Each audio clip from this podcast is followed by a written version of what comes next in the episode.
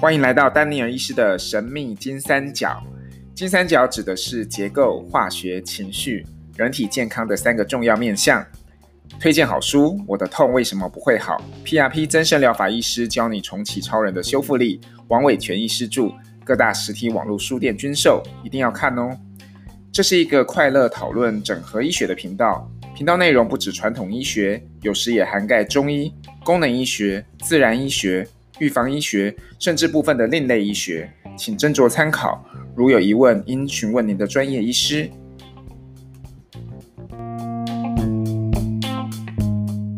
好，今天我要为大家介绍昨天遇到的一个病人哦，他的腰痛哦，在他的呃左下方的腰部，然后每次他说他刷牙弯着腰的时候就会。非常的痛，尤其是他要起来的时候，他这样痛已经十几年了，然后，然后开过刀，然后也做过这个电烧，或者是呃做过，反正就是各式各样的治疗，然后都还是非常的剧痛，然后他会常常痛到需要送急诊。那当然，他是因为我昨天第一次看啦，所以他可能有很多很复杂性的原因在里面哦。不过依照他昨天痛的这个 pattern 哈，我会觉得第一个它痛的位置。就是在所谓的荐髂关节，就是我们的呃荐椎跟髂骨之间有一个比较小的关节，我们就叫它荐髂关节哦。那这个关节上面呢，又连接到腰椎四五节，就是它之前受呃就是 X 光啊或核磁共振看到有有问题的地方哦，有说有骨刺啊，有压迫神经的地方，四五节那边，然后再来，他还有一个很明显的症状，就是他说他一直弯着腰，尤其是要起来的时候，会特别的。疼痛会特别痛到受不了这样子，那这个时候我就会想到里面有一条非常重要的韧带，叫做髂腰韧带。OK，那髂腰韧带就是从我们的腰椎四五节连接到我们的髂骨上面。那它其实跟我们呃髂腰韧带，就是其实它跟我们这个健康关节前面的这些韧带，其实也都是整个相连在一起的。那另外它还有一个很特别的症状，就是它的痛会传导到前面的鼠膝部。OK，所以如果我们去查这个传统的增生疗法治疗的这个转移痛的这个 pattern 的话，哈，里面就会提到说，这个髂腰韧带它的转移痛其实就是会到鼠膝部这个部分。OK，好，所以我们再整理一下它的症状：第一个，它弯腰，然后尤其是起来的时候会特别痛；然后第二个，它会传导到前面的鼠膝部。然后第三个，他之前去做 X 光跟核磁共振，都说他的腰椎四五节有问题。再来就是我们会发现，呃，他的位置大约就是在呃这个他痛的位置大约是在荐髂关节。所以这些种种的迹象啊，都是可以让我就是会去想，是不是他的这个我刚刚说的这个叫做他腰韧带有问题？OK，所以我当然就用超音波看了我们。呃，会做一个东西叫 diagnostic block 哦，就是诊断性的一个阻断术，就是诊断，就是就是它其实是一种打针啦，那就是我打一点点麻药，在我怀疑有问题的地方来做确诊。所以这个虽然是一个注射，但是它不是为了治疗，它是为了诊断，它是为了确诊。就是说，如果我打了一点点麻药，在我怀疑有问题的地方，然后痛就不见了，症状就改善了，就表示什么？表示我打到。这个重点了，哈，我找到你的原因了，这样子，这是在做疼痛治疗上面很常会会使用的一个技巧，因为痛的原因实在太多了，太复杂了，有时候看到有问题，不见得是造成你痛的原因，啊，所以有时候就是我们会做一个这样叫做这个诊断性阻断术的的一个注射方式来做确诊，OK，所以呃，昨天我就在呃用超音波导引之下打了一点点葡萄糖，葡萄糖加上这个麻药。在我刚刚说的这个髂腰韧带的部分，哎，打到的时候，他马上就说：“哇，我现在感觉到那个有那个神经痛的感觉传导到我的鼠蹊部。”这个时候就表示中了哦，就是说我有打到他的要害哦，他的他的这个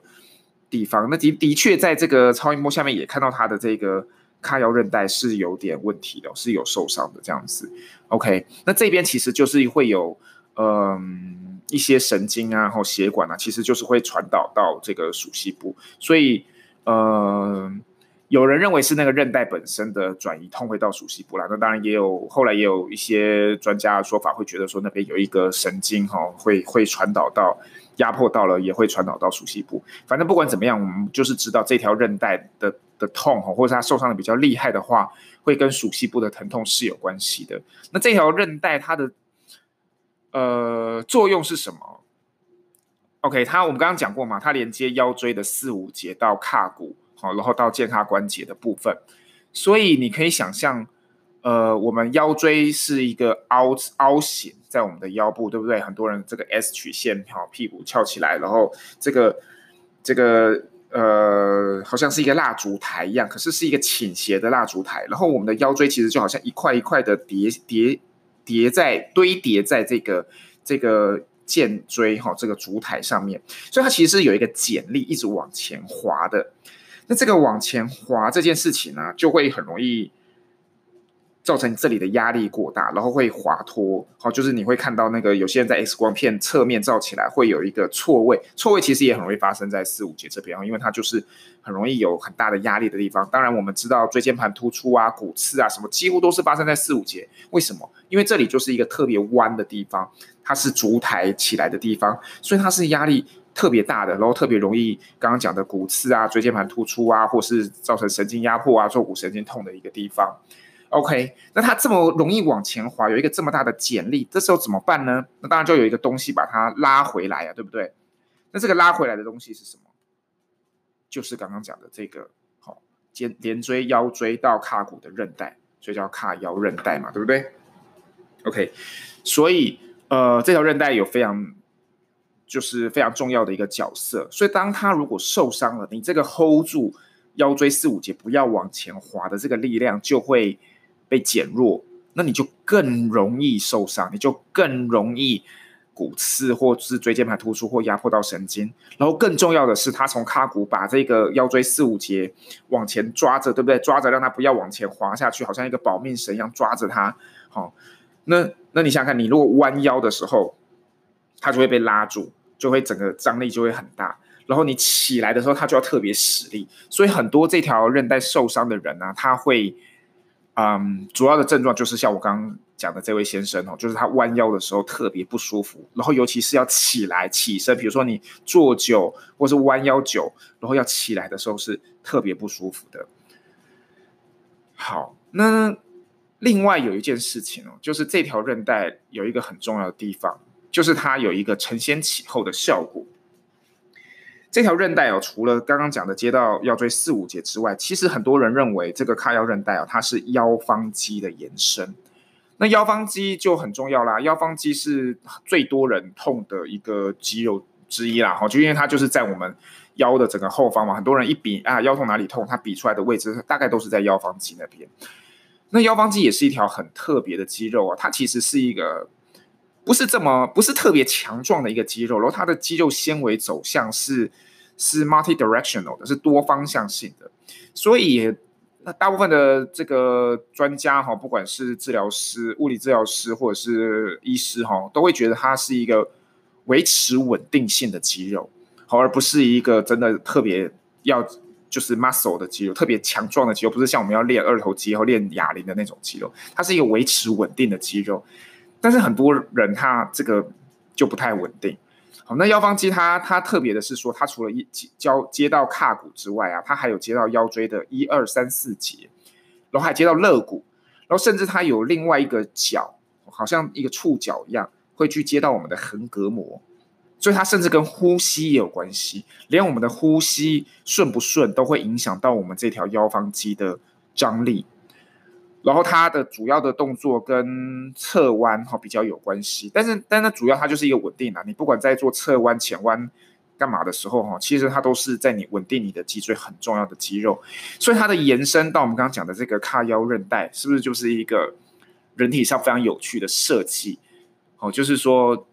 你会发现，不管是髂腰肌跟它的这个延伸髂腰韧带，都是重点都是在维持我们整个腰椎到。这个卡腰肩胯关节哈这一段的这个这个这个稳定哈这一段这一段的稳定性是是呃非常重要的。然后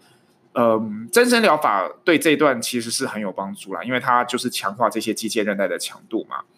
但是我必须说，因为它是一个需要训练的肌肉，而且不是那种重量训练，是那种稳定性的训练哈。包括比如说你 maybe 做一些呃核心肌群的运动啊，呼吸啊，或者是瑜伽，好，或者是我们所谓常做的那个四足跪姿的 cat dog 好，那个呃猫犬式，或者叫猫，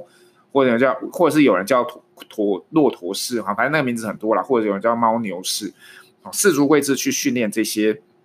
肌肉的稳定性啊，其实都是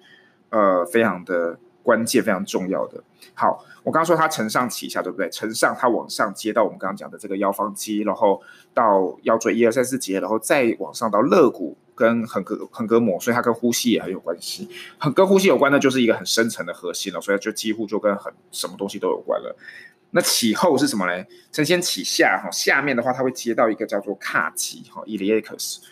那髂肌哈被称为下肢之王，就是说髂髂肌啊，它贴着我们胯骨的前侧，它其实是控制我们脚的动作的一个非常重要的肌肉，尤其是在这个我们的髋关节要往前弯，你要抬腿啊，或者是要弯腰什么的动作的时候，它是一个非常重要的的一个肌肉。所以，嗯，髂腰韧带它它上接腰方肌到呼吸，然后下接。这个胯骨到整个下肢，好，所以不管在呃弯腰或者是走路啊、坐久站久的时候，其实这个都是一个超级重要的一个构造，哎，所以在传统的增生疗法里面，甚至会认为髂腰韧带是一个必打的一个一个韧带，就是一定无论如何，就是它就是超级重要，你一定要治疗到的一条一条韧带。那当然，现在也有人发现它上面有布满了非常多的神经啊，尤其是这个上臀皮神经啊，好，还有各种皮神经，所以它是一个充满感觉输入的一条韧带哈。那上面的肌肉当然也是充满很多感觉啊，所以所以影响自身啊，非常的非常的特别。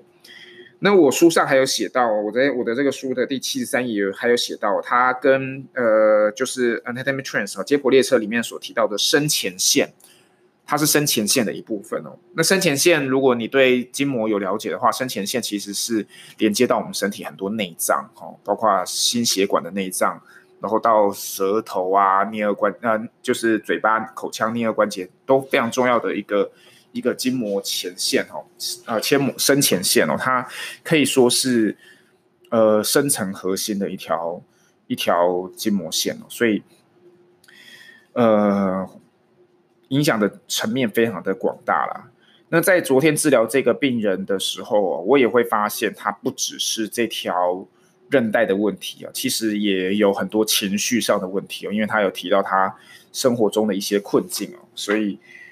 在治疗腰椎的时候啊，我们会除了处理基本的这些构造之外哦，嗯，情绪的部分也是非常的重要。呃，在二零一八年底哦，《刺络针》杂志就是《Lancet》在在在呃医学界里面来，《Lancet》是一个非常权威的杂志哦。然后有出了一篇非常重量级的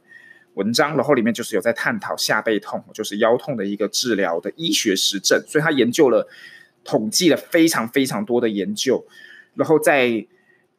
呃研究出来，当然就有一个结果嘛。哈，这个研究的结果非常的非常的重要，然后我也觉得非常的有趣哦。就是他把他腰痛分成急性哦，急性的跟慢性的。所谓的急性是十六周以内，那慢性的是十二周以上。所以六到十二周的话，就是看状况，有可能它就是属于亚急性哦。那它可能适用于急性的处理，也可能适用于慢性的处理。OK，好，不管。那我们重点就来看这个慢性下背痛啊，因为像我刚刚说说的这位病人，他其实这个下背痛就已经十几年了。所以它其实是比较适用于慢性下背痛。那根据这个《Lancet》杂志研究研做研究很多篇文章之后做出来的这个下背痛的治疗指引，里面提到慢性下背痛的第一线治疗哦，跟急性不一样的重点的第一线治疗，就是所谓的第一线治疗，就是最重要而且是超多研究证实最有效的治疗是什么？大家可以猜一猜，比如说你猜猜看，比如说是不是吃药？好，吃什么药？或者说是不是打针，或者是开刀，或者是刚呃，或者是去敲骨，好去做一些徒手治疗，或者是针灸，或者是瑜伽，或者是这个徒手治疗等等。好，都不是，答案是以上皆非，都不是最有效的治疗方式。第一线治疗，而且是建议常规使用，就是他们建议每一个慢性下背痛的病人都应该要接受的治疗。就是慢性下背痛，我刚才强调一次，就是十二周以上，三个月以上，也就是说你的腰痛如果超过了三个月，都建议你一定要做的治疗是什么？有两个，一个叫做运动治疗，一个叫做认知行为疗法。好，那运动治疗大家可能还听过哦，然后所以可以接受。运动治疗主要就是包括这个呃核心训练嘛，核心肌群的训练嘛，或者是或者是腰部的肌肉啊，或者是一些。呃，呼吸呀、啊，等等，哈，这些这些，反正就是核心肌群的一些训练，啊，或是骨盆的一些活动的训练。刚刚讲的这些四足跪姿啊，然后棒式啊，等等，哈，或者是现在比较红的，就是能力恢复复健啊，或者是 Recall 红绳治疗等等，哈，这些是运动治疗的部分。这个大家可以理解啦，因为因为已经大家都听过这个观念了嘛，就是腰痛跟核心肌群的没力有关系，你没有办法控制你的腰，所以它就很容易腰痛。OK，第二个叫做认知行为疗法，哎。认知行为疗法是什么？认知行为疗疗法讲简单直接直截了当一点哦，它就是一个心理治疗，它就是心理治疗、心理情绪治疗。所以有非常多的研究告诉我们，腰痛是一个跟情绪非常有关的肌肉。哦，腰痛是一个跟情绪非常有关的一种疼痛，所以其他疼其他疼痛还不见得这么有关哦。腰痛跟你的情绪是超级相关的。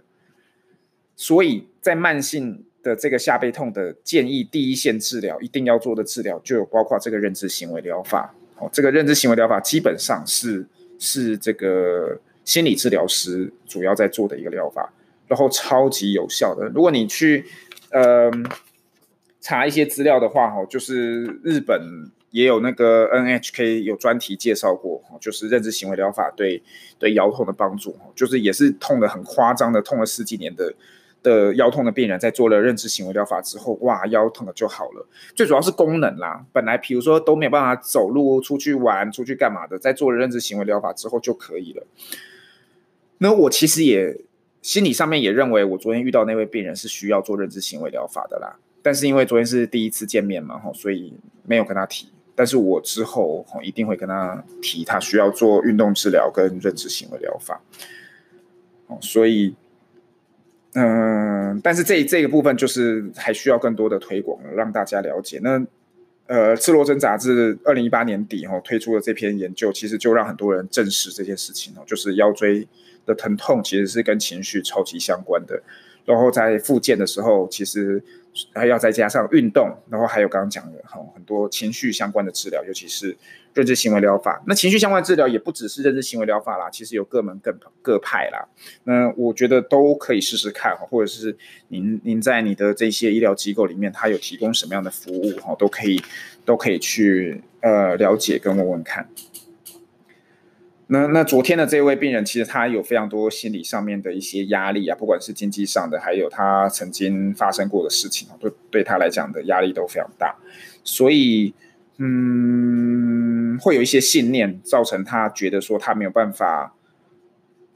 忍受这些疼痛，他必须他他一痛他就想要跑急诊，一痛就想要跑急诊。我看他的病例，他几乎每天跑急诊，就他他已经痛到有点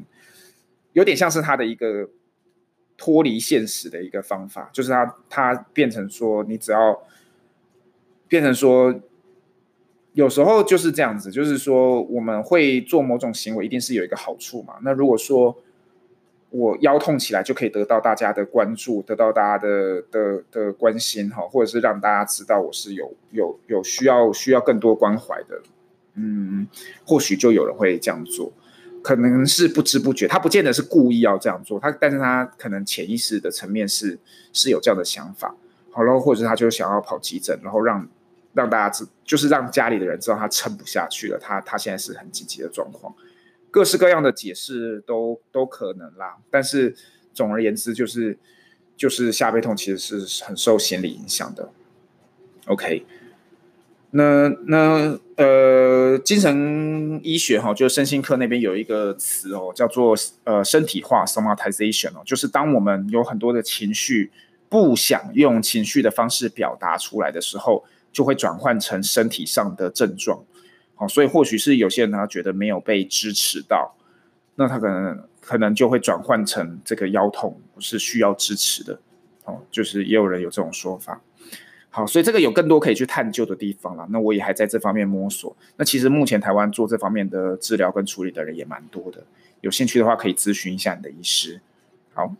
那今天的丹尼尔医师神秘金三角就到这里，谢谢大家。